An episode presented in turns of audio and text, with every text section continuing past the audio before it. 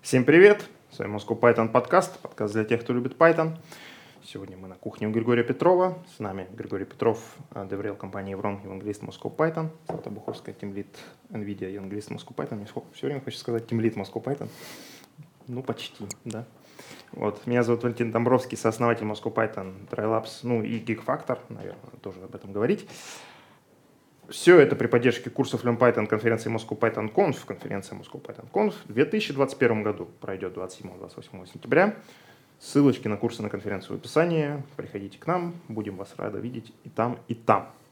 Все зависит от того, только вы учите язык или уже его выучили и готовы посвящать время новым знаниям.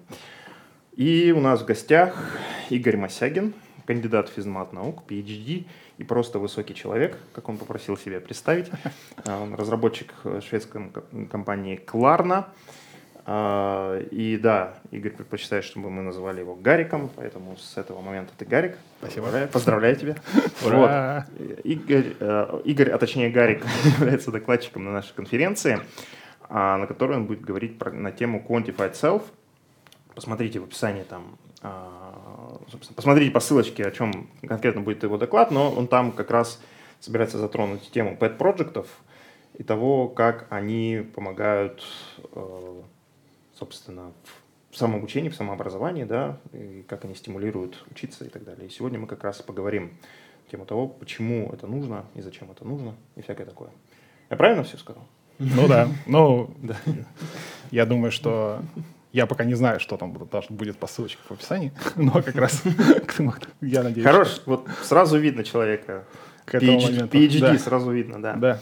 Не ну, можем сказать будущее, да, но... Всякие проблемы с мотивацией и пониманием, как это все работает, у меня вот, собственно, из-за моей э, нестандартной траектории э, работы в академии и потом перехода, как в академии это принято называть, в индустрию, uh-huh. Там возникли всякие сложности с мотивацией, и там я, собственно, стал смотреть на пет-проекты как, как такой какой-то выход э, лишней энергии и внимания. Слушай, а расскажи, если ты говоришь, что такая нестандартная история, наверное, нам интересно было послушать. Ну, я шучу, что я сделал круг.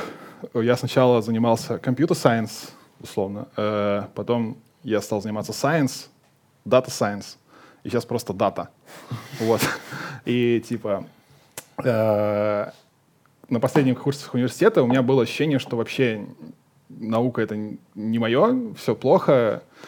Э, я буду просто программистом по выходу из университета. И в университете, где я учился, к этому относились с таким некоторым пренебрежением, что типа вот, если ты ученый, то да, а если ты программист, ну типа ты вот не смог стать ученым. И у меня была какая-то такая не знаю, комплекс на эту тему, не закрытый гештальт, что ли.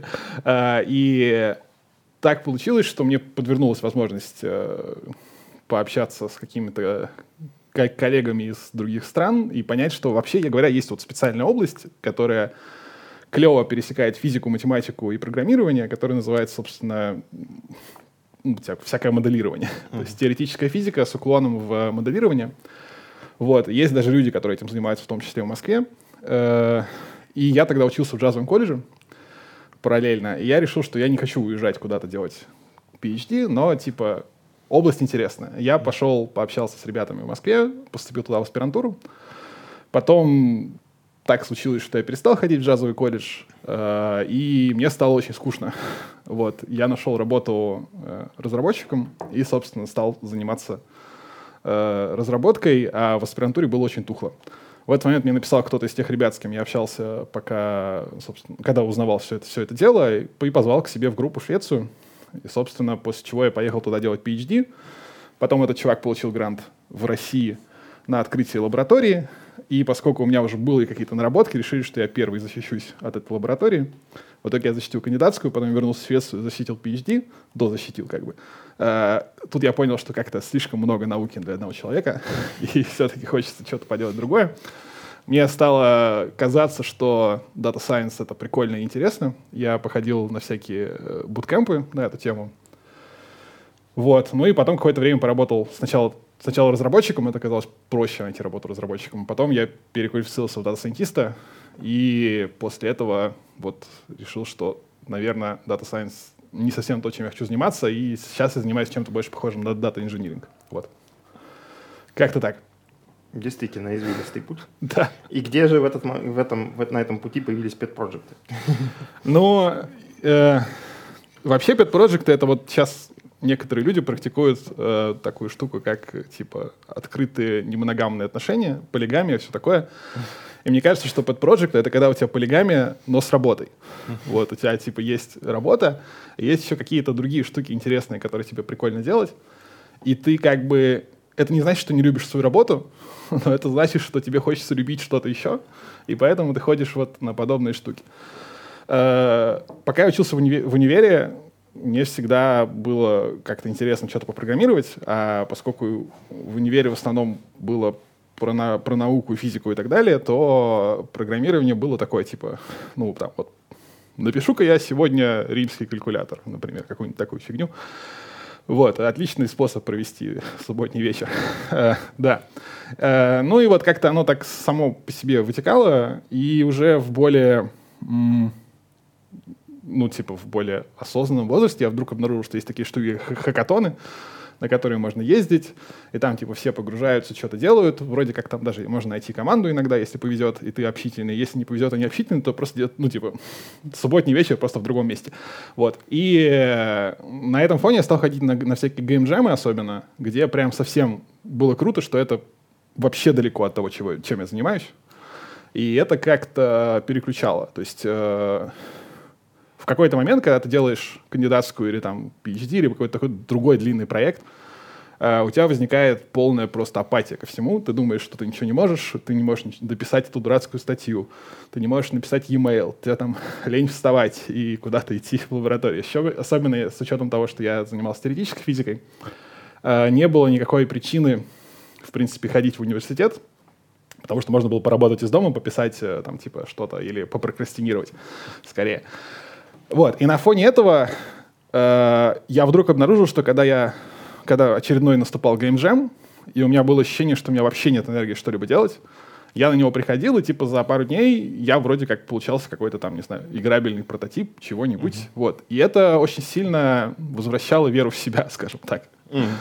Вот. И после этого я обратил внимание, что, наверное, можно это как-то как какую-то метрику внутреннего состояния, типа, насколько мне фигово, я могу понять, потому что, типа, там, не знаю, я могу на выходных попробовать написать какую-нибудь э, штуковину, неважно какую, неважно о чем, но, типа, не связанную с работой. Может быть, это другой язык, другая библиотека, другой стиль, другой подход.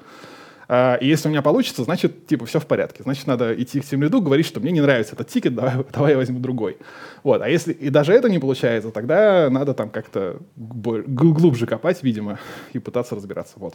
Поэтому для меня Pet Project — это вот такой функциональная в этом смысле штука, что э, я смотрю по ней, насколько мне, насколько я подгорел, выгорел и тому подобное. Вот. Интересно. Это довольно неожиданный подход э, к дебагу нашей системы подкрепления, потому что обычно ее дебажат через э, эмоции, то есть ты смотришь, например, на тики, ты пытаешься осознать, какие эмоции ты сейчас испытываешь. Переформулируешь тикет, смотришь, поменялись ли твои эмоции, сажаешь рядом коллегу, смотришь, поменялись ли твои эмоции и так далее. А вот, а, ну, собственно говоря, сделать какой-то пет-проект на выходные посмотреть, поменялись ли твои эмоции, ну, это еще одно заклинание в а, комплект а, защитных заклинаний против выгорания. Да, мне кажется, вот тут важно сказал про эмоции. У меня вообще с этим большая проблема. Я очень тяжело замечаю, что вот происходит что-то эмоциональное, только когда это прям вот очень заметно. У меня есть такая прикольная аналогия, что это как вот с голодом, когда я почти всегда замечаю голод только когда я очень голодный. Типа у меня нет вот этой градации, что легкая... Э, легкий голод. Легкий голод, да. И я, мне кажется, что я, я также не, не замечаю усталость. То есть я, я замечаю усталость только когда я вот типа полностью устал, ничего не могу, ложусь спать и умираю. А вот это вот типа пора бы сделать перерыв, мне это очень сложно. Ох. И эмоционально я это не могу сделать. И когда я поле... я типа, у меня был механизм, как изучать мир. Типа, читать научные статьи, потому что я работал в академии. Я полез читать научные статьи, что про это пишут люди. обнаружил, что есть там всякие прикольные э, мета-исследования про мотивацию, типа там чувак просидел типа лет 20, э, ну там 10, ладно, поизучал, что вообще писали раньше люди про мотивацию, и вывел какое-то обобщение вот этого всего. Называется штука там мотивационное уравнение. Там прикольное соотношение просто некоторых величин, э, которые говорят о том, что вообще если типа чем, грубо говоря, там все очень логично, если говорить словами, то кажется, что типа супер очевидная фигня. Но типа условно, чем больше ты веришь в себя, тем больше вероятность, что у тебя будет мотивация что-то делать, например. Э, и вот это вот при, прикол, собственно, исследования, который там делался акцент, то, что тебе вообще в целом не так важно, э, насколько ты веришь в себя именно в этом контексте. Если ты просто веришь, что ты что-то можешь делать, то и у тебя есть какое-то доказательство mm-hmm. этого, то это повышает эту вероятность. И вот под подпроект удобная штука, особенно в случае, когда это под подпроект на выходные, тем, что у него есть какая-то концовка, после которой ты такой, типа, ну, я смог, все, и ты, типа, тем самым повысил себе э, собственную да.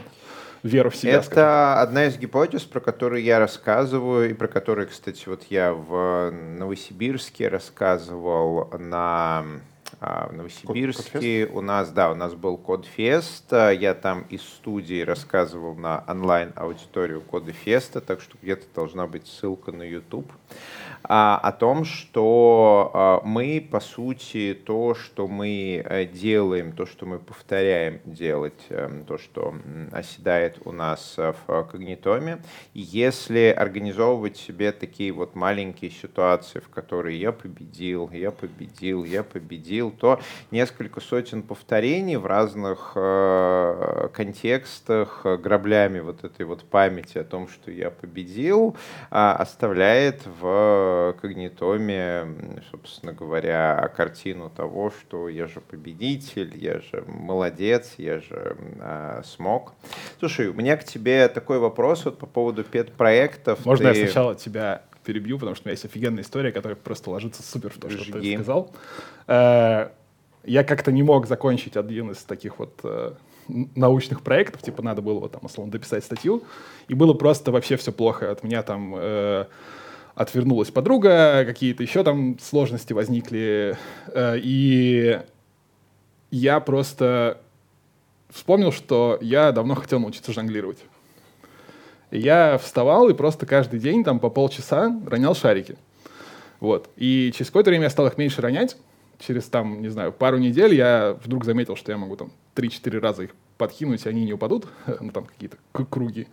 Вот. И потом потихоньку я вдруг понял, что я уже умею жонглировать, то есть там за 3-4 недели э, вот таких вот супер нерегулярных и вообще там, то есть, ну там, более-менее каждый день я старался хотя бы по чуть-чуть их брать. Но это прямо вот, типа, вернуло веру в себя, несмотря на то, что, типа, это было вообще не связано с тем, что надо было дописывать статью, и как-то, и даже вообще, это была скорее физическая работа, а не э, ментальная, но прям вот э, жонглирование круто, короче. На Monkey User есть э, много всяких разных смешных карикатур про пет-проекты, о том, что мы, разработчики, любим начинать пет-проекты, но не доводить их до конца. И вот если пойти в наш GitHub, то там а, руины незаконченных пет-проектов, накопленных за годы. Вот, а, твое мнение? А, мое мнение, что это нормально. И типа вот абсолютно нормально не досчитывать книжки, не доделывать педпроекты, не дослушивать альбомы, не досматривать сериалы и все такое. Типа, это не должно быть каким-то таким... Ну, то есть, э, вот э, в моем докладе про, на Moscow Python про Quantified Self я буду в том числе говорить про то, что себя можно мотивировать как бы, ну, условно, или кнутом, или пряником. И вот самомотивация через э, бичевание, самобичевание, это прям плохо, не надо так делать. И когда, если ты делаешь пет-проект, и ты понимаешь, что, типа, я его не закончу, мне будет фигово, то, ну, наверное, если ты прям не можешь его бросить, тогда надо придумать, как бы его довести до какой-то точки. Э, есть такой чувак Дэн Риэли, у него есть шредер-эффект, э, так, такая штука. Это история, по сути, про то, что если ты сделал свою работу и никому ее не показал, ее там типа спустили в шредер, то э, ты, ну, типа, тебе фигово от того, что так с тобой поступили. Социальная и, компонента да. награды. И вот это вот, типа, этот шредер может быть фи- как физическим, так и ментальным в том смысле, что ты сделал работу, тебе там, а тебе сказали, типа, а, нам проект этот не нужен, до свидания. И ты такой, типа, ну, блин, ну я же, типа, работал, дайте я хотя бы сделаю какую-то презентацию или кому-то покажу. Опять же, возвращаясь к геймджемам, там э, очень круто сделана вот эта вот петля, в том смысле, что у тебя всегда на, в какой-то момент есть демо, когда ты показываешь, что ты сделал к этому моменту. И даже если ты никогда больше не вернешься к этим своим пет-проектам, которые ты захакатонил за эти два дня, просто сам факт того, что ты кому-то это показал, получил какую-то обратную связь, это уже типа, ну, как-то закрывает это в какую-то такую самосогласованную единицу. С пет-проектами, которые выкладываются на GitHub, все вообще изян. Надо, э, когда ты начинаешь пет-проект, видеть, что, может быть, я из этого сделаю какой-нибудь докладик на конференции. Или там, может быть, я сделаю об этом заметочку у себя в Фейсбуке или, не знаю, пост в Твиттер, или я там скажу в бар с, с кем-то и расскажу им, а я тут на днях написал вот такую штуку, не хотите посмотреть. Вот. И это как бы тоже дополнительный повод повышать веру в себя и там мотивацию делать все остальные штуки. Все так. А, ну, кроме того, что большинство разработчиков э, не ходят э, в бар, э, не пишут на Фейсбуке, не делают доклады. Но мы работаем над этим. У меня Злат, немножко, да. да, другой взгляд э, на вот это Ты все. Ты сидела очень задумчиво. Да, да, да, да, да. Тут на самом деле это интересная очень да. тема, грубо говоря, про мотивацию заниматься этими пэт-проектами. А я попробую художественную аналогию такую привести. Вот представьте, что у нас есть какой-нибудь человек, живет он в своем собственном, не знаю, там, замке, да, а, и вот ему позарез нужен сундук с сокровищами. И вот он ходит по миру, везде ездит там, и вот э, там у него не получилось сундук, он там где-то еще увидел другой сундук, и вот хочется ему этот сундук с сокровищами. Но а, правда в том, что он не понимает, что у него этот сундук уже есть. Он у него есть дома в этом замке. И с пэт-проектами какая-то такая похожая история. А, то есть, а, ну, как бы, как сказать, мне кажется, что здорово а, Пэт-проекты — это когда мы, не знаю, у меня в моем сундуке, который есть в моем замке, уже там есть, не знаю, какой-нибудь бриллиант, да, мне для него нужна там золотая подставка, и я ищу там сундук с сокровищами где-то еще, чтобы найти эту подставку, на которой мой бриллиант там красиво будет стоять, условно. Вот. Но для того, чтобы найти эту подставку и понимать, какая подставка тебе нужна, тебе нужно вспомнить, что вообще бриллиант он есть в самом начале. То есть вот это вот ощущение, как это сказать, а, удовлетворенности жизнью, не знаю, оно, как психологи любят говорить, должно быть интернализовано. Вот это похоже на то, что говорил Гриша, когда много-много раз что-то повторяешь, у тебя возникает какая-то такая бессознательная вера о том, что оно просто есть. У меня есть этот сундук, и как бы все похеру. То есть проект не получился, ну окей, но у меня же есть сундук, ну, ну похеру. То есть и в этом смысле как бы пэт-проект это тогда какое-то такое творческое проявление, а не компенсация ощущения недостаточности. Ну, это моя такая точка зрения на это, на все, но это очень интересная тема. Это Мне правда. кажется, то, что ты рассказала, оно как-то, ну, оно не противоречит тому, что мы обсуждали, да, скорее да, такое, да. типа... Другая просто зам- интерпретация. Замечай свои бриллианты, которые у тебя есть. Это да. хорошая практика тоже. Да, я соглашусь, пожалуй, с вами, с вами обоими. вот. Просто действительно, э, ну, может быть, подпроект он помогает именно mm-hmm. осознать, что это уже есть. Да? То есть в момент, когда ты думаешь, блин, я ни хера не могу сделать, вот, берешь, как Игорь э, Гарик, извини, рассказывает, как, как берешь что-то делаешь, да, и опа, оно получилось. Да, зато я классно жонглирую. Да, абсолютно хорошо. Ну, с этой точки зрения можно там говорить, да, как, как бы о любой физической активности, действительно, это никак не связано там с работой интеллектуальной, назовем это так, да, но там, не знаю, я вот бегом занимался, марафоны бегал. Возможно, это меня тоже где-то где-то стимулировало. Сейчас, правда, уже чуть-чуть отошел от этого. Интересно. Эм, так, что, что еще? У тебя есть пэт-проект? Давай так. Так вот же он пэт-проект. Я, кстати, хотел затронуть эту тему, да. Пэт-проекты действительно могут быть разные. Вот ты же, в том числе, мы как раз в куларах говорили, занимаешься и, так сказать, э, образованием, да, ну то есть, э, насколько я понимаю, я не знаю, ты где-то с вузами какими-то сотрудничаешь или... Сейчас нет, но mm-hmm. бывали моменты, когда я сотрудничал с вузами в том числе. Бывали истории, да? Да. Ну, да. ну сейчас ты работаешь там с онлайн-платформами. Вот, э, как у тебя ощущение, как э, вот это обучение кого-то еще как пэт-проекта, что оно, что оно тебе дает? О, ну, тут как-то вопрос шел в одну сторону, потом резко поменялся в другую. Хорошо. Э, что оно мне дает? Ну, как? Это, я считаю, что нельзя просто... Э, хм, окей. Я приверженец идеи того, что если ты хочешь как-то пойти дальше определенного какого-то уровня, то тебе не получится это сделать, если ты не начнешь кому-то эти знания передавать. Угу. То есть то, что ты как-то сам разобрался в какой-то штуке, это недостаточно для того, чтобы там чтобы даже эту штуку понять. uh-huh. вот. И если ты попробуешь кому-то объяснить, то как бы всем будет лучше, приятнее, хорошо, и как бы новые взгляды на, на то, как ты смотришь. Типа, там просто как бы образование очень сложная штука, там очень легко попасть в какие-то неудачные ситуации. Часто все там зависит тебе кажется, что все зависит от тебя и того, что ты просто должен сделать крутой контент, но в итоге оказывается, что там есть еще какие-то люди, которые по пути параллельно вместе с тобой помогают тебе эти знания как-то кому-то донести, там что-то ломается. Ну, да, или мешают. И... Или ничего не делают.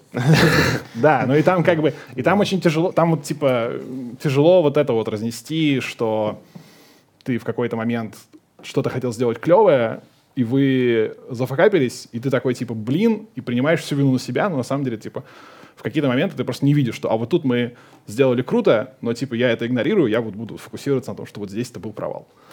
Вот такого... Ну, это да, это интересная тема. Тут как раз сейчас запускается, скажем так, эм, новая платформа, связанная с IT-образованием от одного известного игрока на образовательном рынке. Не будем, так сказать, показывать пальцем. Но э, проблема как раз, да, я общался с некоторыми, э, скажем так, коллегами, которым они приходили с запросом на тему того, что давай сделаем курс по питону, ну и как бы, да, проблема вот как раз именно в том, что ты говоришь, что ты не контролируешь вс- всего процесса. Когда ты в это вписываешься, скажем так, ты не знаешь до конца, как и с кем ты будешь работать. Я всегда, когда преподавание, я ввязываюсь в какие-то э, образовательные движухи, я стараюсь, чтобы они были хотя бы немножко там условно экспериментальные, не похожи на то, что я делал до этого. Uh-huh. С одной стороны. С другой стороны, практически всегда образование — это прям такая э, через боль у меня происходит. То есть я жестко чувствую, что я очень устаю.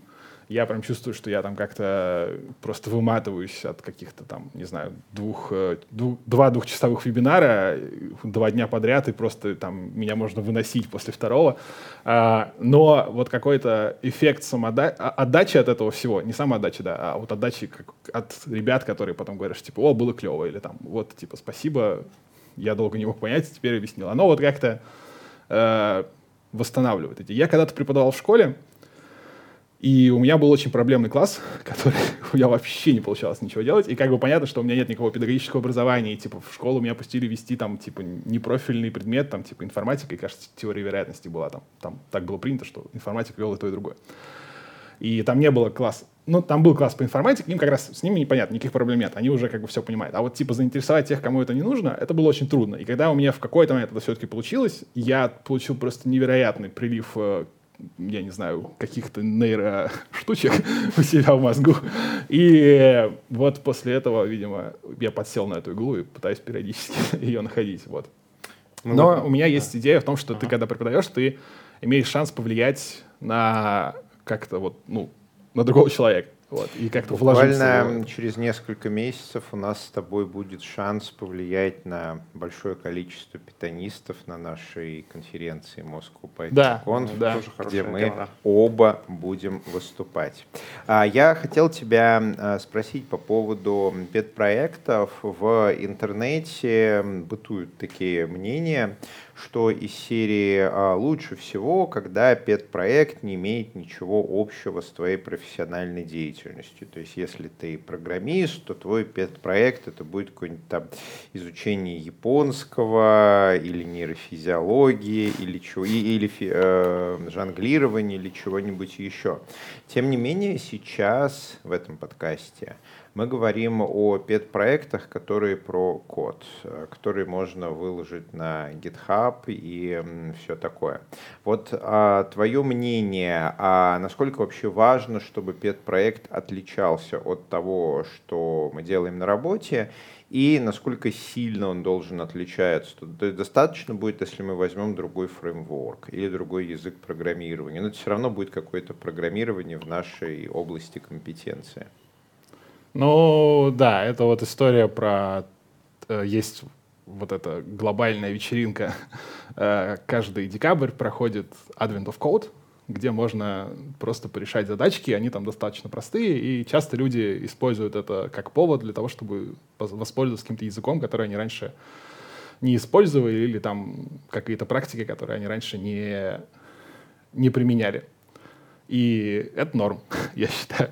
Э, и мне кажется, что ограничения из серии, что ни в коем случае не связаны с основной деятельностью, это тупо, э, потому что, ну, у меня было несколько ситуаций, когда из-за того, что я делал какой-то подпроект, когда мне попадалась похожая задачка на работе, я там практически даже переиспользовал какие-то куски кода, возможно, из моего э, репозитория и там как-то что-то менял, понятно, но типа э, это прикольно. Когда у тебя такое получается, ну здорово. Когда не получается, ну тоже здорово, как бы, но мне кажется, это какой-то специальное ограничение, которое непонятно зачем нужно. Типа, если тебе прям хочется... Ну, понятно, что мы более креативны, когда у нас есть ограничения, и с этой точки зрения, возможно, имеет смысл взять там какой-то pet project, который, э, не знаю, научиться танцевать и тогда общаться с другими людьми, например, как следствие. Вот, э, вот какие-то такие истории, я в них верю. Да, понятно, что если ты будешь продолжать работать с программистами то, и делать программистские pet projects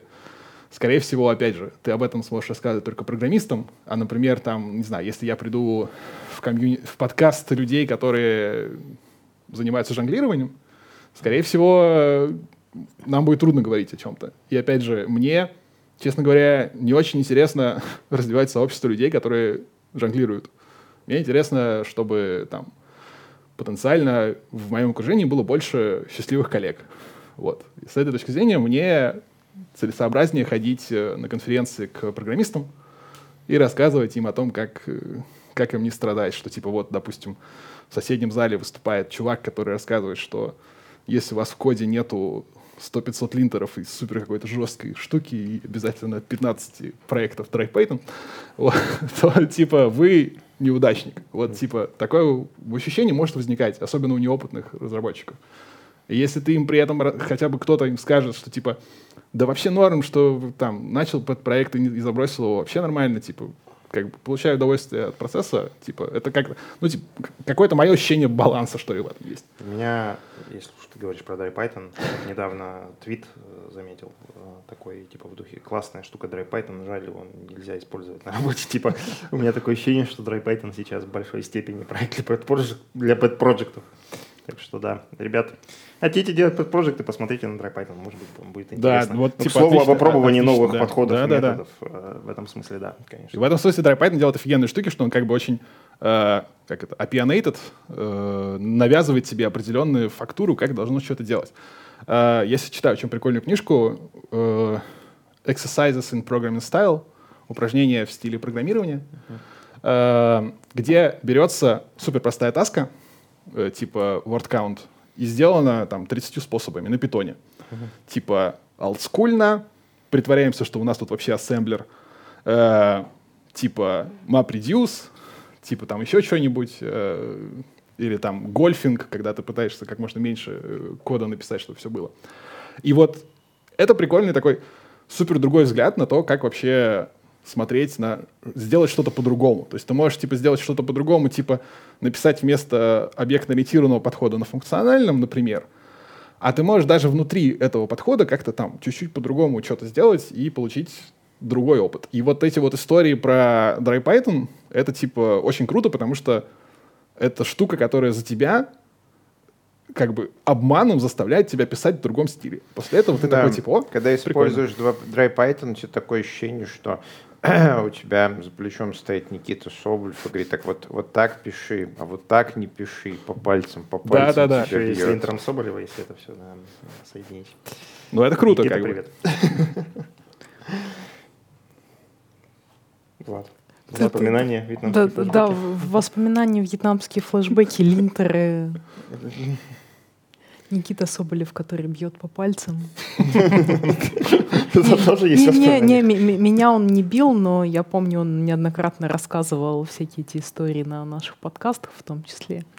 Это да. было впечатляюще. Гарик, а если а, поговорить о руководителях а, разработки, то я встречал мнение, что разработчики с большим количеством пет-проектов, контрибом в open source и так далее, это далеко не лучшие разработчики, потому что, ну вот есть школа, например, Дорофеева, который говорит, что в сутках у тебя ограниченное количество мыслетоплива, и тебе в целом их даже на 8 часов на работе не хватит.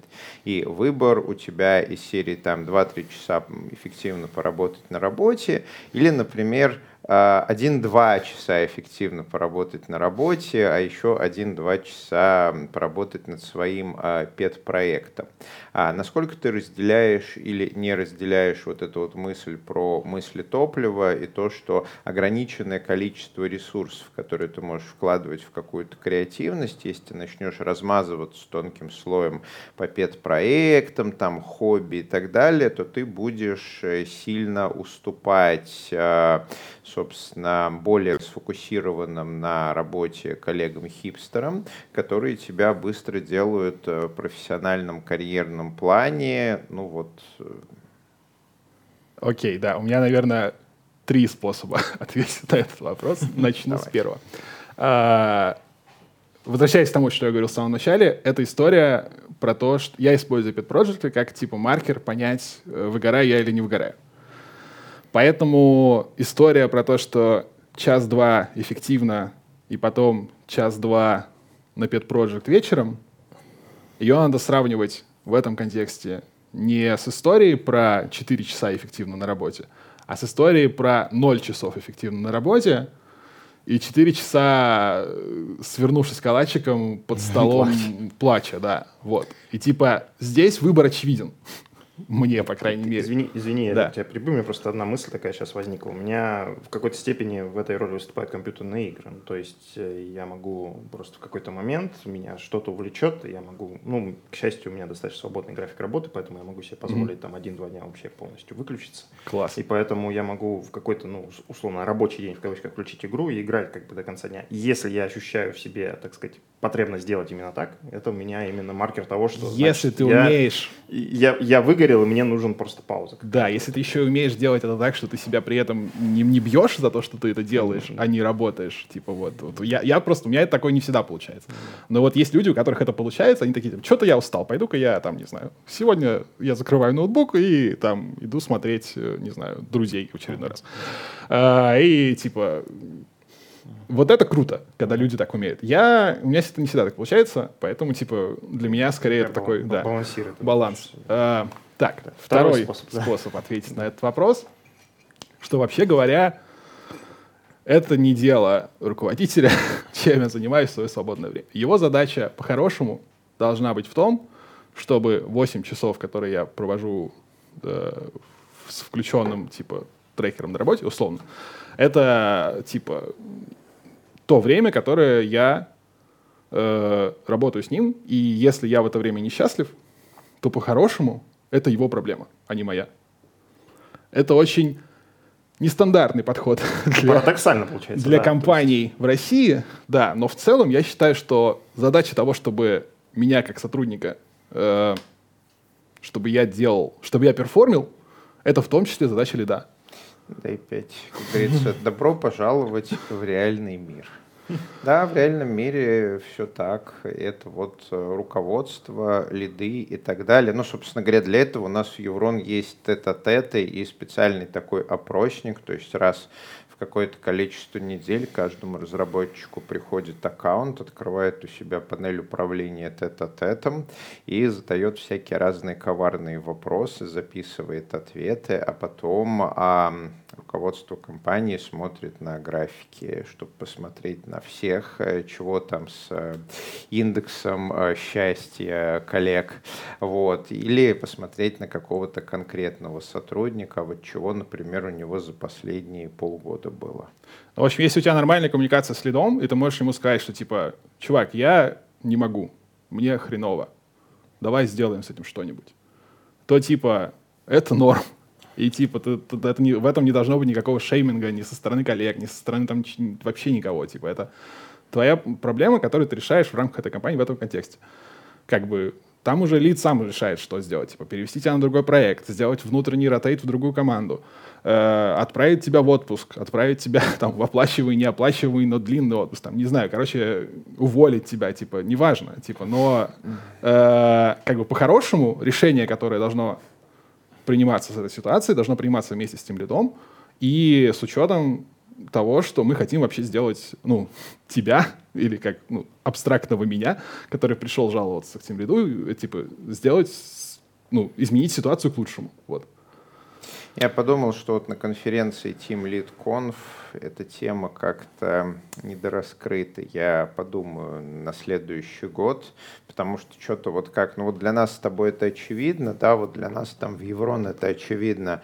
Вообще такая концепция, что если сотрудник выгорает, то в целом это область ответственности его руководства в компании вот, она такая контринтуитивная. Это некая общая такая проблема. Сейчас я еще немножко подискутирую на эту тему, а, чтобы осталась формулировка в записи. Это вот, Гарик, эм, поправь меня, если тебе не понравится такая формулировка, что это некая общая проблема, как мы обучаем людей э, социологии. То есть нас вокруг окружают какие-то институты, например, там банк, или биржа, или ЗАГС, или работа.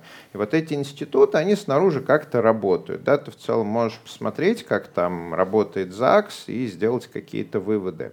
Но эти институты, они по своей сути, они просто обеспечивают работу каких-то социальных договоренностей. То есть когда-то давно собрались люди и сказали, слушайте, что вот а, мы хотим договориться вот так. И чтобы наша договоренность работала, мы сделаем вот биржу, например. Время от времени эти люди пересобираются и вносят коррективы.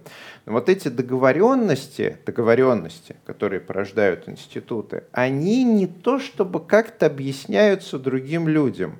Ну, из серии «Кому надо, те знают, для чего университеты в Российской Федерации» а как-то вот специально объяснять, что, понимаете, у нас вот есть такая договоренность, и мы для нее сделали высшее образование, она работает вот так. И в результате люди, которые смотрят, например, на биржу, или на университет, или на восьмичасовой рабочий день, у них появляются какие-то свои интуитивные представления, как работает эта штука. Угу которые в большинстве своем не то чтобы особо правильные. Вот, потому что, например, тоже высшее образование, да, то, какие социальные договоренности оно реализует, и то, как об этом пишут на фишках нет, ну, это совсем разные понимания. И вот, например, там с работой с 8-часовым рабочим днем, ну, вот есть интуитивное понимание людей, как работает этот институт, а есть социальные договоренности, которые которые он реализует. Это совершенно разные вещи, и мы этому людей никак не обучаем. Из серии, ну ты взрослый, ты до 20 лет как-то дожил или дожила, ты это все видел, вот э, вперед иди работай. Да, я... Знаешь, мне кажется, тут э, многих лидов, э, я извиняюсь, что вклиниваюсь, а вообще, ну, руководителей IT а, удивляет, что вот эта вот договоренность между разработчиком, и его работодателем, даже не просто работодателем, а тем лидом какой-то конкретной команды, она чуть-чуть шире, чем а, вот этот вот, э, чем зарплата на самом деле, что на самом деле, чувак, мы, ты как бы делаешь такое-то, такое-то, ты не просто должен на работу приходить, но ты еще и должен там э, стремиться там быстрее всех э, изучать какие-нибудь ну новые ну, да, технологии, вот потому что наш, наш проект да. этого требует. Да. А мы тебе за это не просто зарплату, мы еще следим за тем, чтобы за твоим эмоциональным состоянием, чтобы ты не выгорал у нас. Так вот, инструкцию от игры «Жизнь» забыли выдать. Ну да, да я тут более того как бы добавлю к тому, что ты говоришь, Гриша, это же постоянно меняющаяся вещь, да, то есть я твою договоренность да. труба шатал, потому что восьмичасовой рабочий день это не такая уж, э, так сказать, древняя вещь, И вообще-то это вещь, которую в свое время там а, профсоюзы выбили себе там протестами и забастовками, и они выбили это для рабочих, которые работают на конвейерах, там на заводах. Восьмичасовой рабочий день для разработчика, ну, знак вопроса, да, оно надо ли вообще, да, кому и кому оно надо. Это, и это все сейчас достаточно гибко и меняется, и мы там уже молчим там про удаленку и про то, какие она, скажем так, привносит челленджи, и когда восьмичасовой рабочий день, с одной стороны, он может вообще увеличиться, да, как бы, и многие говорят о том, что удаленка привела к тому, что, ну, ты же дома сидишь, что ты, блин, это, давай там, поднимай проект, вот. А, в общем, сейчас современность ставит много вопросов, которые с этим всем связаны.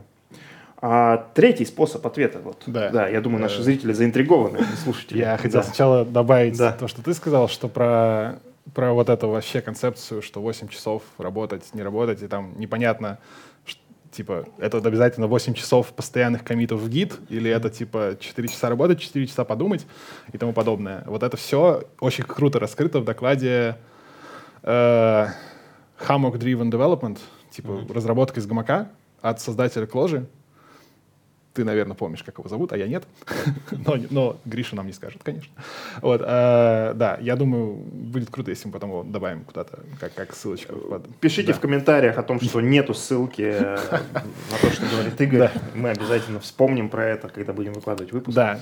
Третий да. способ — это то, что, э, мне кажется, часть этого страха, который руководители формулируют как то, что не надо брать этих людей, у которых есть только pet проектов она состоит в том, что они боятся, что эти ребята будут недостаточно много времени уделять их задачам, и или что они уйдут, или что у них такой мощный личный бренд, что типа они еще будут продолжать его развивать, и типа их кто-то перекупит и тому подобное. Вот. И тут как раз вопрос о том, что, ну, это, мне кажется, не, ну, как бы слишком краткосрочное мышление, потому что если чувак такой, что у него есть педпроекты, и, и, типа, он согласился на то, чтобы работать с вами, ну, типа, ну, попробуйте поработать вместе, если, как бы, вдруг поймете, что не, нет, ну, для этого есть всякие механизмы протекции, типа, там, э, как это называется, испытательный срок и все такое, вот. А с другой стороны, ну, типа, ну,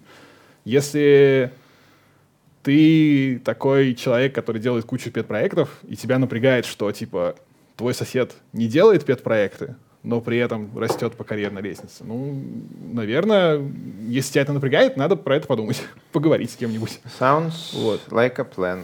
Да. А, Злата, я думаю, пора подводить итог, да? Тебе, как обычно. О, боже мой. Доверяется эта роль.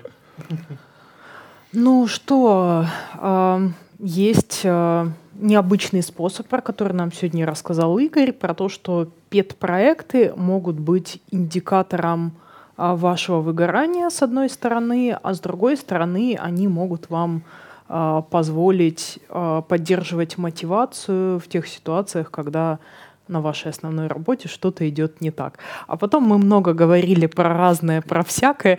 Смотрите ссылочки в описании. Класс. И пишите, если их не хватает, мы обязательно постараемся их добавлять. Вот. Э, спасибо всем, кто нас э, слушал смотрел. Подробнее о пэт-проектах и, как я понимаю, о некой о технической стороне, в том числе работы с пэт-проектами, вы сможете послушать на конференции Moscow Python Conf. Там же вы сможете пообщаться с Гариком, пообщаться с Гришей, пообщаться со мной, пообщаться с Златой, со всеми нами. Э, иногда, когда я общаюсь с разработчиками на некоторых встречах, у меня такое ощущение, что кое-кто меня воспринимает как человека из телевизора. А, так что, да, вот эти люди из телевизора обязательно будут с вами на конференции Moscow Python Conf 27-28 сентября. С вами были Григорий Петров, Деврел Эврон, евангелист Moscow Python, Злата Буховская, тимлит NVIDIA, евангелист Moscow Python. Меня зовут Валентин Добровский, сооснователь Moscow Python, DevLabs Geek А у нас в гостях был Гарик Масягин, кандидат физмат-наук, PhD, просто высокий человек, я запомнил. Разработчик компании Klarna, докладчик нашей предстоящей конференции осенней. Все это при поддержке курсов Learn Python конференции Moscow Python.com. Ссылочки в описании. Ссылочки из упомянутой выпуски мы тоже, надеемся, добавим наверное, куда-нибудь в комментарии, когда вы нам об этом скажете. Ставьте лайки, пишите комментарии, подписывайтесь на наш канал. Здесь говорят про Python.